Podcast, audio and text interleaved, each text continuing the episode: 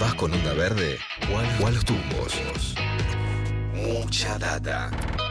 De 9 a 11 por Nacional Rock.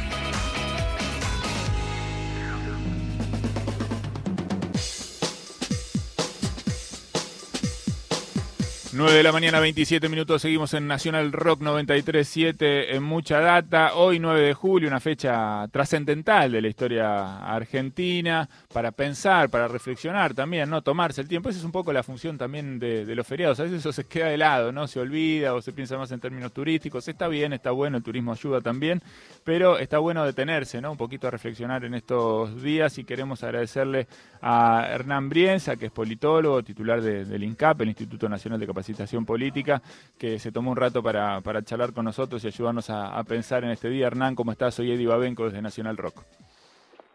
¿Qué tal? ¿Cómo te va? Un gusto. Bueno, igualmente, gracias por, por atendernos. Pensábamos un poco en este... En este estás, con, estás con bebé atrás.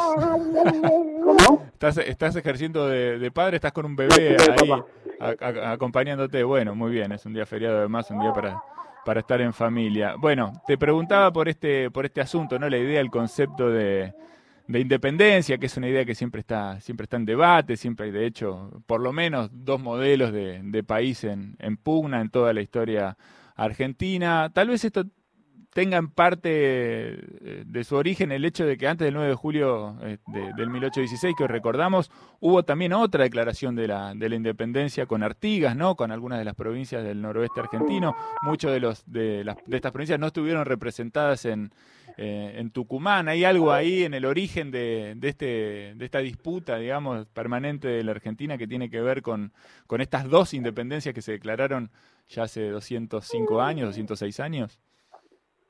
Sí, sin duda lo que hay es una guía de Argentina. ¿no? Yo siempre digo que eh, podría haber habido muchas Argentinas posibles, ¿no? pero se cristalizaron dos eh, que son, eh, que no sé si están exactamente marcadas por julio del, 16 y julio del, 15, que son las dos declaraciones, ¿no? sino que se, se, fueron se fueron trasladando, se fueron construyendo a medida que el siglo XIX avanzó, no sobre todo con el modelo eh, agroexportador, con, concentración portuaria en Buenos Aires y un país que quería eh, una democratización geográfica y territorial que, fue lo que se llamó el federalismo. ¿no? Esas dos tradiciones, el federalismo con un apoyo eh, de, de, los sectores populares y en cambio el modelo exportador más ligado a las, a las oligarquías portuarias y agrícolas ganaderas, lo que generaron fueron dos intereses eh, económicos fundamentales que lo que hacen es pensar culturalmente eh, al país de dos formas distintas. Lo que no significa que eso sea eh, claramente dos, dos Argentinas posibles, ¿no? sino que están más vinculadas a, la, a, a los intereses económicos de las argentinas que pueden, podrían haber construido. ¿no? Y creo que eso es lo que hay que plantear claramente, no como argentinas mágicas, sino también como argentinas culturales y económicas. ¿no? Bien. Creo que pasa un poco por ahí. ¿no? Está bueno. Estoy pensando en este, en, esto que vos planteas. Bueno, por supuesto, un país es, eh, no, es una cosa estanca, sino un movimiento permanente, ¿no? Hay movimiento constante y todo el tiempo se va construyendo y reconstruyendo.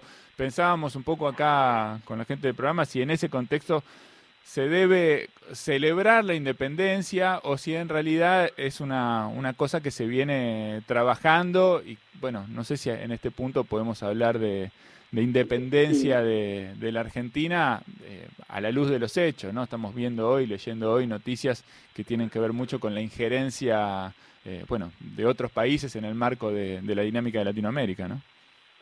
Sí, también de la injerencia argentina en otros países de Latinoamérica, ¿no? Lo cual este, nos hace pensar sobre cuáles son los grados de independencia o autonomía que pueden tener los estados-naciones, ¿no? Yo creo que la, la, la, declaración de la independencia del 16, que las, las, provincias más grandes de Argentina no firmaron, excepto Buenos Aires, las provincias más, eh, más populosas y, más geográficamente importantes, que son Córdoba, Santa Fe eh, y la Mesopotamia, no firmaron la declaración del, del 16. esa es una declaración de corte político, ¿no? Es el, es el inicio de la conformación de un Estado-nación, ¿no? Estados-naciones que se fueron construyendo a lo largo de todo el siglo XIX con independencias políticas, tanto en Latinoamérica, pero también de unidades políticas en Europa, ¿no? Recordar el proceso de unificación alemana, o unificación italiana, las repúblicas francesas, las repúblicas españolas, eh, todas esas construcciones de Estados-naciones que, que, estuvieron en disputa durante mucho tiempo y en Argentina posiblemente todavía esté en disputa este, cómo, cómo queremos que sea el Estado-Nación argentino, lo que una vez resuelta la independencia política, lo que quedó en duda es la independencia económica, ¿no? Digamos, eh, ¿cuán, cuán, económico se puede ser, cuán, cuán, independiente económico se puede ser, puede ser un Estado-nación en, en un mundo que va a, que va permanentemente a una a una regionalización o una globalización, ¿no? La primera gran globalización que vivió el Estado Nación Argentina estuvo vinculado a la División Internacional del Trabajo y al, a la hegemonía del Imperio Británico, que era complementaria a la economía argentina. ¿no? Eso es siempre que recordar que el modelo agroexportador fue exitoso porque existía Gran Bretaña como potencia complementaria. ¿Qué significa esto? Que lo que compraba lo que compraba Inglaterra era lo que vendía Argentina, cosa que no ocurrió en el siglo XX con la hegemonía eh, geopolítica norteamericana porque Estados Unidos y Argentina eran economías competitivas, es decir, Estados Unidos exportaba lo mismo que exportaba, el sur de Estados Unidos exporta lo mismo que exporta Argentina, con lo cual Argentina no tenía un socio eh, hegemónico, sino que tenía un, una, una hegemonía competitiva. Obviamente Argentina eh, perdió con Estados Unidos esa batalla a principios del siglo XX. Eh, ¿por, qué, ¿Por qué planteo esto? Porque a partir de la independencia política, eh, lo que lo que se discutió en casi todo el siglo XX es la independencia económica. ¿Cuán independiente puede ser eh, un, un, país o una economía en, estos procesos de, de, globalización? Bueno, una de las grandes cuestiones sobre la independencia económica es fundamentalmente la deuda externa. Si uno está amarrado y endeudado, las eh, las políticas públicas dependen de esa erogación que tiene que hacer el Estado pagando miles de millones de dólares. Casualmente, casualmente, la deuda externa argentina que se comenzó en el siglo XIX se terminó de pagar en 1948, por eso la famosa declaración de la independencia económica del peronismo, y Argentina se volvió a endeudar fuertemente con organismos financieros internacionales en 1957 cuando después del golpe del 55, eh, Argentina entra al Fondo Monetario Internacional. Desde ese 57 eh, en adelante, eh, los, los, gobiernos que más han endeudado a la Argentina han sido la dictadura militar, el menemismo con el último coletazo de la Rúa, que es un menemismo blanco, por llamarlo de alguna manera, y el matismo, ¿no? que fue el gobierno que más deuda tomó en la historia argentina. La dictadura militar había llevado la deuda de 7.500 millones a 45.000, ¿no? O sea, eh, casi 15.000 millones de dólares menos de lo que tomó Macri en solo cuatro años. Eh, y esa esa mirada sobre sobre la independencia económica creo que se llevó todo el debate del siglo del siglo XX. ¿no? Lo que hay que pensar ahora es cuál, cuál es nuestra independencia, ¿no? cuál es la independencia del siglo XXI. No hemos hemos logrado la política. Eh, Creo que no hemos logrado la, la, económica, pero sí también hay que pensar sobre esto es en la graduación de independencias posibles, ¿no? En un mundo interrelacionado con eh, corporaciones transnacionales, con redes de comunicación que atraviesan eh, el mundo y además lo tenés a la mano de la mano en la mano con tu celular, lo que hay que pensar ahí es las graduaciones de independencia económica, no no se puede hacer absolutamente independiente y ningún país en el mundo es absolutamente independiente. Pero lo que hay que pensar es qué grados de autonomía tenés para llevar adelante políticas públicas no condicionadas por organismos financieros internacionales o por las grandes potencias. ¿no? Eso creo que es fundamental. Yo creo que la, gran independencia que nos debemos es la, autonomía cultural, la, la, independencia la independencia cultural, ¿no? que está que está vinculada a las categorías de pensamiento político, social, económico, pero también a las formas de ejercicio de, la cultura y de la identidad nacional. Es interesante esto que vos planteás y, quería hablarte de, eso. Pensaba en cómo todo también está interrelacionado, ¿no? Vos decías, bueno, es muy difícil desarrollar una independencia económica cuando uno está condicionado por una deuda con organismos internacionales como el FMI, que no solamente condicionan en términos económicos, sino que además, eh, y a lo largo de toda la historia, interfieren ¿no? en las políticas de los países, recomiendan ¿no? una serie de políticas, desrecomiendan eh, otra serie de políticas, ¿no? Y entonces, bueno, vienen con una receta que ya eh, fracasó a lo largo de la historia eh, en muchísimos lugares, pero me interesa que hayas introducido. Pero no es solo económico, ¿eh? Yo te quiero, quiero, quiero que esto quede claro, porque muchas veces uno dice, bueno, la dependencia con el FMI, ¿en qué se ve? Bueno, se ve también en que te, te presionan para que los negocios más importantes de tu país estén en manos de empresas ligadas a los intereses también de, del Fondo Monetario Internacional, ¿no? Y, esto es lo que lo que hay que discutir, porque uno dice, bueno, ¿es solo pagar la deuda lo que le interesa al Fondo Monetario Internacional? Porque si fuera así, bueno, cancelás deuda y, listo, le pagas la deuda y ellos estarían felices. No, ellos no quieren que vos le pagues la deuda. Ellos lo que quieren es que vos necesites permanentemente renegociar la deuda, ¿para qué? Para, mm, a cambio, que vos como país le ofrezca los negocios más importantes que tenés. Eh, la explotación del litio, la explotación de, del agua en, en, en, un futuro, la explotación del petróleo en algunos, en algunos países, la explotación de los puertos cerealeros en los países que exportan soja, digamos. Esos negocios que están vinculados a consorcios internacionales son los que vienen atrás de los buques, de los buques mercantes, digamos, de la, del, del FMI, ¿no? Y es esa cartera de negocios es la que a ellos les interesa. Que vos le pagues o no le pagues la deuda externa es un es una una cuestión menor. Por eso por eso por eso está, eh, el presidente de Estados Unidos Trump fue fundamental en darle aval de los 50 mil millones de dólares a, al gobierno de Mauricio Macri. ¿Por qué? Porque lo que le dijo a, al Fondo Monetario es presten la plata que si gana, si reelige este hombre, nosotros seguimos haciendo negocios fenomenales con la Argentina. ¿no? Sí, totalmente. Bueno, eh, pienso en cuánto tendrá que ver, digamos, la actitud del gobierno argentino. La verdad que hoy queríamos dedicarnos a hablar de, del 9 de julio, pero también nos atraviesa una noticia, no, tal vez una de las noticias más, más fuertes, más importantes de, del año que tiene bueno, que ver. Como dicen, viste, viste ese famoso chiste de el 9 de julio es todos los días, ¿no?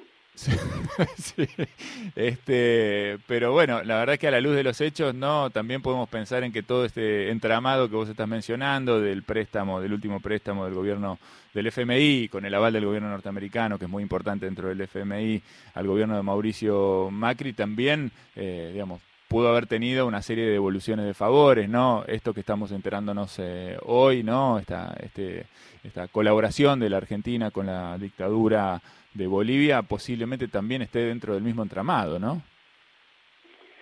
Sí, porque detrás de, los negocios también está la, la, la, política exterior de los países, ¿no? Entonces, vos votás como votás en los congresos internacionales en función de los intereses económicos que, que mueven a cada uno de los países, ¿no?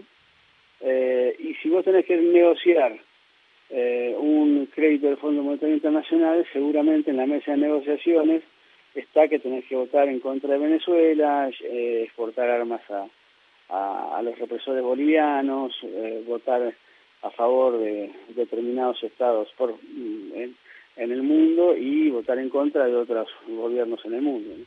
Y eso también es parte de la negociación y parte de la falta de independencia de un país. ¿no? Totalmente. Eh, quiero hacerte, quiero, quiero hacerte la última que tiene que ver con, este tema que apareció de, la independencia cultural, vos decías, que me parece que es trascendente. A veces se lo piensa como, ¿no? como una cosa que, se resuelve al final, ¿no? Bueno, de, desarrollamos una independencia política de, del resto de los países, armemos gradualmente, como decías vos, ¿no? alguna independencia económica para poder... Eh, montar eh, el sistema económico que nos interese más, que nos guste más, no ser un país agroexportador, sino tal vez un país más industrializado, ¿no? cosa que siempre es una, una búsqueda dentro de, de la historia de la, de la última historia de la Argentina, eh, pero tal vez el lugar para empezar a, a, construir todo eso sea la descolonización cultural, ¿no? Que, que, se ve tan clara, que se ve tan presente, que es tan difícil de sacarse encima incluso, en cosas sencillísimas. Sí, por supuesto que no estamos hablando, ¿no? De, una, una identidad este, absolutamente cerrada en la cual estemos todos vestidos en poncho y, o cantemos tango y no, no. cuestiones. ¿no? no estoy hablando de eso. Lo que, no. lo que sí estoy hablando quizás... Con no odiar a la Argentina por ahí alcanza a veces, ¿no? Sí, perdóname. No, te decía, con no odiar a la Argentina, por ejemplo, podría, podría empezar a alcanzar. Vemos muchas expresiones de ese tipo. Claro, eso es interesante, no odiar a la Argentina. ¿no? Yo hace. ahora salió una nota en, en Telam que escribí hace poquito con, con la idea de julio de independizarnos un poco del odio, ¿no? Del odio hacia el otro, pero también el odio hacia nosotros mismos, ¿no? Yo creo que, esa, esa lógica de eh, Escadavino Ortiz lo definía de una manera muy bella, decía un nacionalismo mínimo. Un nacionalismo mínimo es algo interesante, es una palabra interesante, porque no es un nacionalismo expansivo, un nacionalismo agresivo, un nacionalismo chauvinista, viste esa cosa de no puedes tomar Coca-Cola, ni tenés que escuchar todo el día Cafrune, ¿no? no, no estamos hablando de ese tipo de nacionalismo, sino estamos hablando de una autonomía cultural que nos permita a nosotros eh, reflexionar sobre nuestra propia conciencia nacional, sobre nuestros intereses nacionales y sobre, sobre todo sobre los intereses de las mayorías nacionales, ¿no? Porque seguramente hay una minoría que, eh, que, está muy, que se beneficia mucho con eh, determinadas eh, medidas de gobiernos y políticas económicas. Lo que pasa es que perjudican a una mayoría y en esa en esa en esto que vos hablabas de las dos Argentinas, yo creo que hay una Argentina de, de, élite y que las élites además se se sienten argentinas en ese sentido, ¿no? Eh, los, los, eh, el modelo de, de, la oligarquía eh, conservadora de 1880, por ejemplo, eh, se tenía una fuerte noción de patria, tenía tan fuerte la noción de patria que la mayoría de los símbolos patrios fueron oficializados en esa época. El himno que cantamos es de esa época, eh, la bandera que, que, celebramos desde esa época, las, canciones que cantamos, las canciones patrias, también son de esa época. Digamos, tenían un fuerte sentimiento de patria porque, entre, otras cosas, la patria eran ellos, ¿no? Y yo creo que ahí hay que, que pensar eh, no tanto en un odio a la Argentina en términos abstractos, sino que lo que la Argentina minoritaria odia son las formas de la Argentina mayoritaria, ¿no?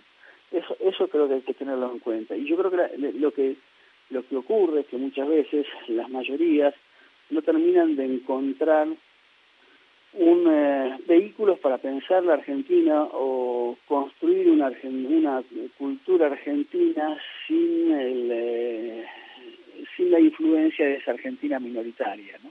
Y creo que, que eso esas son algunas de las cosas que tenemos que pensar los argentinos.